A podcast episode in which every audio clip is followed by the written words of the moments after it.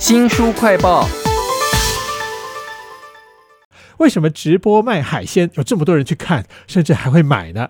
为什么那些名人代言的石墨烯懒人速崩裤突然就爆红呢？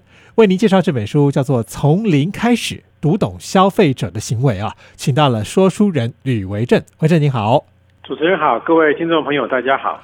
消费行为听起来很复杂哎，在这本书里头，我看到了有好几个层面，有那些厂商啊促销行销，有那些消费者自己心里面的各种奇怪的想法，会影响到行为啊，甚至旁边的人也会影响到你啊。那这本是日本人所写的书啊，里面有一个活动非常有趣，就是在卖场里头要卖浓汤，卖浓汤就卖浓汤嘛，他干嘛要配面包一起卖啊？这卖得动吗？其实啊，这个是这个日本厂商啊想要推广的一种观念啊，就是素食浓汤啊，不仅可以直接喝下去，还可以配面包吃，用粘的、啊用泡的都可以。所以他们在这个卖场，在素食浓汤的架子旁边啊，还放了一些面包。那这个效果啊，听说很好。像这种的例子啊，其实在卖场要非常多。再举一个例子啊，呃，为什么我们进这些超市啊或卖场啊，一进来的时候啊，往往是会先看到一些生鲜的食物呢？因为研究发现啊，如果我们一开始啊，先买这些生鲜的、比较看起来是健康的食物啊。接下来我们走到那些所谓的不健康食物的货架的时候啊，就可以比较心安理得的去多挑了一些什么零食啊、饼干那些回家。这样子的话，就可以增加卖场的这个营业额。原来卖场会搞这么多花样。书名叫做《从零开始读懂消费者行为》。我在大卖场常常看到一种现象啊，就是试吃，在旁边看是觉得有点尴尬，但是看到这么多的消费者一直去吃，一直去吃，吃掉这么多，我觉得那个厂商应该赚不到钱吧。哎，其实这个很有趣啊，因为试吃啊，在书里面也有提到，他说这是一种恩惠恩情的公式啊。言下之意就是啊，如果我吃了厂商给我那一点点东西啊，就是心里面会有一点点那种亏欠，我就比较有可能会去买他的产品。不过看起来会不会这只是日本人有效，台湾人可能不在意这个哈。但是除此之外呢，还有一些其他这种有趣的互动啊。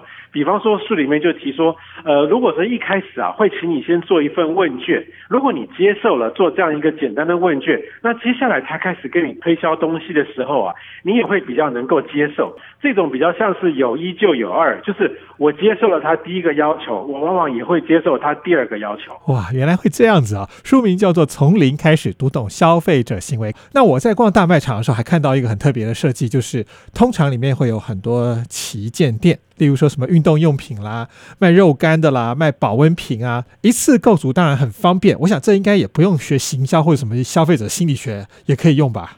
其实大卖场啊，在这本书的定义里面，还可以再做点比较细的区分。就是说，有些大卖场它其实是什么样的商品都有卖，但是呢，有一些卖场啊，它就举例说，像这个 IKEA 或者是这个宜得利啊，这些在台湾都有啊。你会发现，像这种类型的卖场，他们里面卖的商品，其实会有一种风格上面，或者是价位上面，或者是针对这种消费者这个区隔啊，是比较集中的。他就举例说啊，如果说你要去买一个这个热水瓶啊，如果你在宜得利的话，你就是会去买这个象印热水瓶，因为你是喜欢宜得利这种日系风的，那你多半会接受象印热水瓶。可是呢，如果你是这个 IKEA 的常客的话，你会看到他卖的是 a l e s i 的产品。你习惯哪一种风格的这种比较特别的卖场啊？你对于它里面陈列的商品啊，往往也比较能够全盘接受。这其实也是一种消费者区隔的做法。哇，这样下次我去这个 IKEA 就要看看它有没有可能出现一些什么日系的东西了。应该不可能吧？通通是那个北欧风的东西啊。书名就叫做《从零开始读懂消费者行为》啊。说书人吕维正为我们读了这本有点难读的书。其实这本书讲很多行销的理论呢，比如说什么决策啦、效应啦，讲到每一个人的内心的动机，会影响到他怎么买东西。那行销到底要怎么样才可以突破这种个人化的差异，一网打尽，达到比较大的效益呢？其实啊，就是说可以从代言人这个角度来着手啊。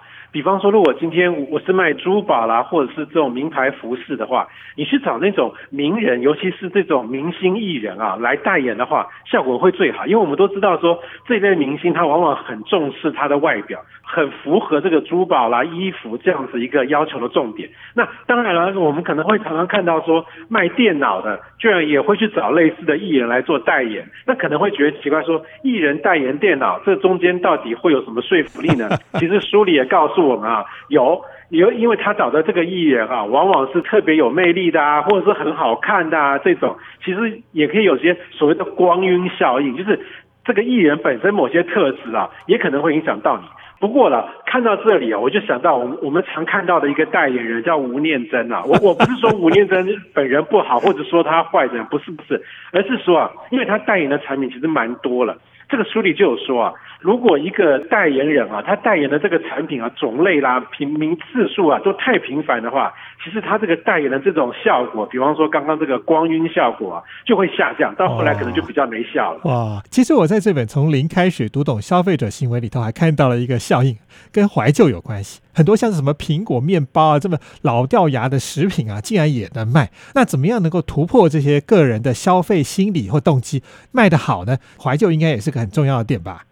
其实作者也有提到，像这种怀旧的集体性的社会记忆啊，的确也可以有助一些促销。但是作者也提到一个很有趣的地方，就是像这些现在很年轻的人啊，他们在小时候可能根本没有吃过像苹果面包这样的东西啊。可是他们因为知道说，哦，这个是我们上一代的人小时候的东西，所以他没有经历过，但是他认知到这个状况，在他看来啊，其实就有点像是一种年轻人在追逐流行的感觉。哇，没有想到集体记忆还可以让那些本来不是这个年代的人来买东西啊！我想到了就是最近的黑胶。唱片风潮，还有就是那些老餐厅故意卖猪油拌饭啊！现在谁要吃猪油拌饭？很多年轻人都吃哎。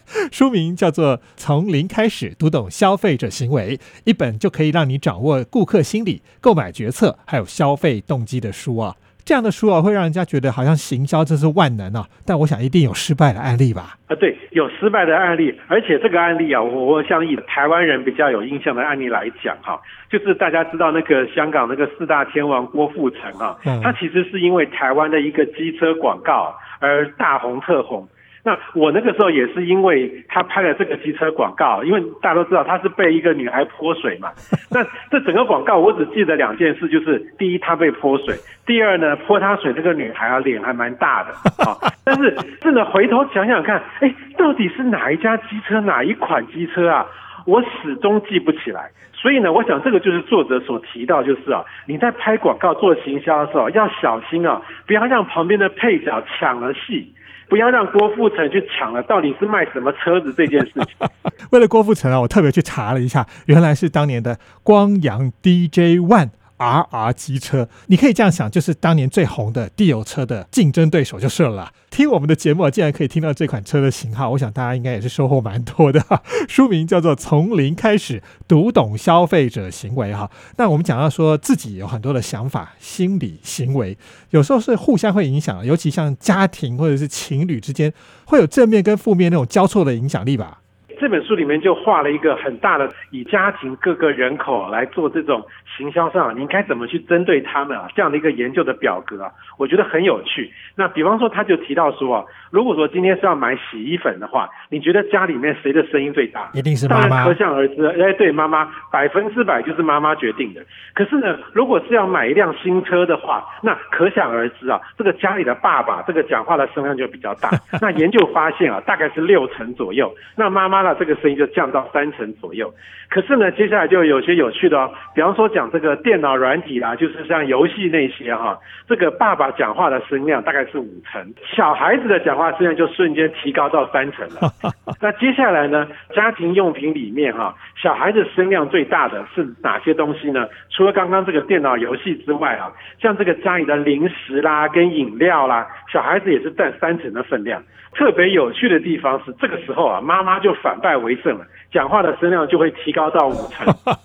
没有想到妈妈在零食、饮料这件事情上面，竟然可以影响整个家庭的决策啊！书名叫做《从零开始读懂消费者行为》啊，非常谢谢说书人吕维正为我们介绍这本书，谢谢您，谢谢大家。新书快报在这里哦，包括了脸书、YouTube、Spotify、Podcast，都欢迎您去下载订阅频道，还要记得帮我们按赞分享，也要给我们新书快报评价哦，甚至留言啊，这样我们才有动力啊，继续的做更多的好书给您哦。我是周翔，下次再会。